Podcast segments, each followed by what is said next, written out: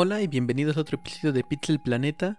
En el episodio anterior hablé sobre la privacidad de las redes sociales en Clubhouse, que era una privacidad mucho mayor a la que tenemos en las demás redes sociales. Por lo que llamó mi atención eso sumándole que el otro día con una plática de amigos estábamos hablando sobre las normas de privacidad que surgieron hace dos meses en WhatsApp, por lo que mucha gente se empezó a cambiar a Telegram.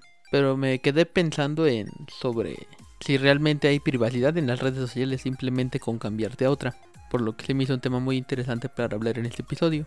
Para comenzar en la privacidad de las redes sociales, creo que el primer punto es que debemos tener cuidado en lo que queremos consumir en Internet, ya que esto habla sobre lo difícil o fácil que va a ser entrar en nuestros datos personales, ya que nuestra información personal se ha vuelto un servicio de compra y venta de las grandes empresas, ya sea Amazon, Facebook, WhatsApp, pongan el nombre que quieran, pero considero que nuestra información personal ya se ha vuelto un servicio de compra y venta tal como tal.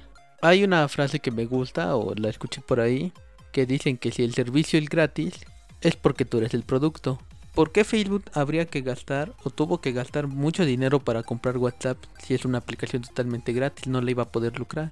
Y eso fue porque con WhatsApp va a poder comprar o compró de cierta manera nuestros datos personales, ya que tiene nuestras conversaciones, tiene cómo poner mejor publicidad de acuerdo a nosotros, a nuestra persona, una publicidad ya específica para nosotros, de mejor manera que si la hubiera conseguido nada más con puro Facebook. Pero no solo el WhatsApp o Facebook los que se meten con estas cosas personales de nuestros datos, las cookies que vemos en varios sitios de internet cuando estamos buscando algo para nuestras tareas, para nuestros trabajos, etcétera, que siempre las vemos para que nos dejen entrar a esa página web, avisan de todo lo que pasa en tu computadora o de lo que nosotros hacemos, para que de esta manera le vendan la información a otras compañías para que nos den un mejor servicio de productos o bienes. Así que con todo esto, ya que no sabemos que nuestra privacidad no es completamente, valga la redundancia, privada como tendría que ser, sino que ya toda nuestra información está en internet, te hago las dos preguntas siguientes para que las respondas allá en casa ¿El beneficio vale la pena realmente? Y la otra es que si aún tenemos privacidad. Yo creo que el beneficio tal vez lo podría valer, que sería tener conversaciones gratis, sin tener que pagar un SMS como anteriormente se hacía, pero creo que ya no tenemos privacidad en absoluto. ¿Cuántas veces no nos ha pasado que estamos buscando algo en una conversación y decimos qué bonitos tenis traes y abrimos Facebook y nos aparece aplicación de tenis o marca de tenis o bazares de tenis, etcétera.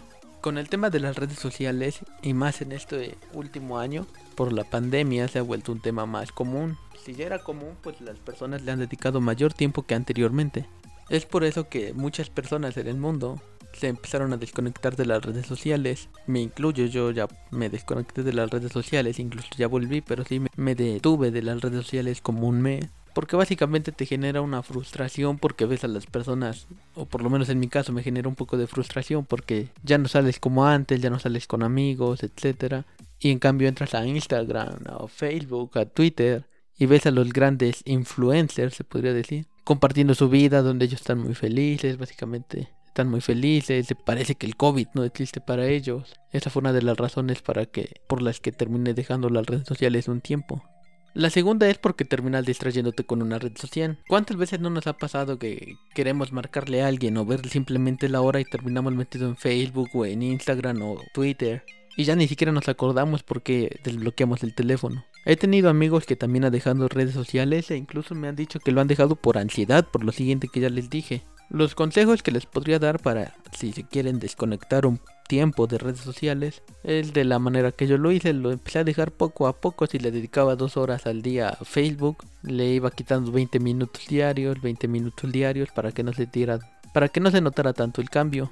La otra forma, o podrías acompañar de la siguiente manera, que sería dejando las redes sociales al final de la lista de aplicaciones para que se te haga más difícil entrar y no las utilices. Y un consejo que te puedo dar es que disfrutes tu vida porque la realidad no es lo que vive en la vida en las vidas perfectas de las redes sociales. Tú disfruta tu vida, lo que hagas, lo que trabajes, lo que estudies. Y más en esta pandemia que no tenemos tanto tiempo para salir o, o para hacer X actividad. Es un buen tiempo para que te conozcas a ti mismo, descubras habilidades nuevas que pensabas que no tenías. A mí eso me funcionó mucho de verdad. Por lo tanto, espero que a ustedes también les ayude. Otra cosa importante que nos ha dejado la pandemia, que me he dado cuenta, es el crecimiento de los eSports. ¿Por qué?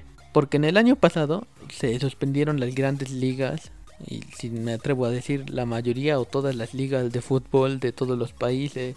Se retrasaron los partidos de béisbol, de la NBA, la NFL, los grandes torneos de tenis, etc. Hubo varias actividades deportivas que se cancelaron a causa del COVID. Esto generó que los eSports se los volteáramos a ver. Y no porque estén haciendo cosas nuevas, porque ellos ya los vienen trabajando desde hace mucho tiempo atrás. Yo me acuerdo desde 2016 que el League of Legends ha estado haciendo torneos internacionales y todo ese tipo de cosas. Pero con el parón deportivo hizo que la gente se volteara a ver los torneos de eSports. Hemos visto muchas veces a, League of Legends, a Fortnite, a incluso al mismo FIFA que hacen torneos.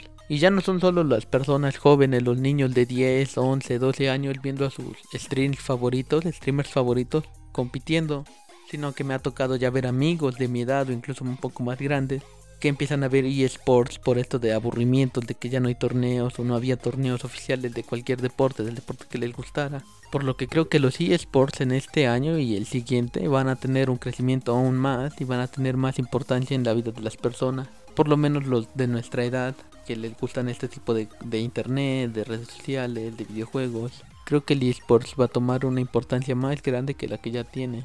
Bueno, con esto queda concluido el episodio de hoy. Espero que se hayan entretenido un rato. Recuerden seguirme en mis redes sociales, en Twitter como arroba Alberto me dijo, buscar el podcast en Facebook como Pitl Planeta Podcast y nos vemos la próxima semana. Adiós.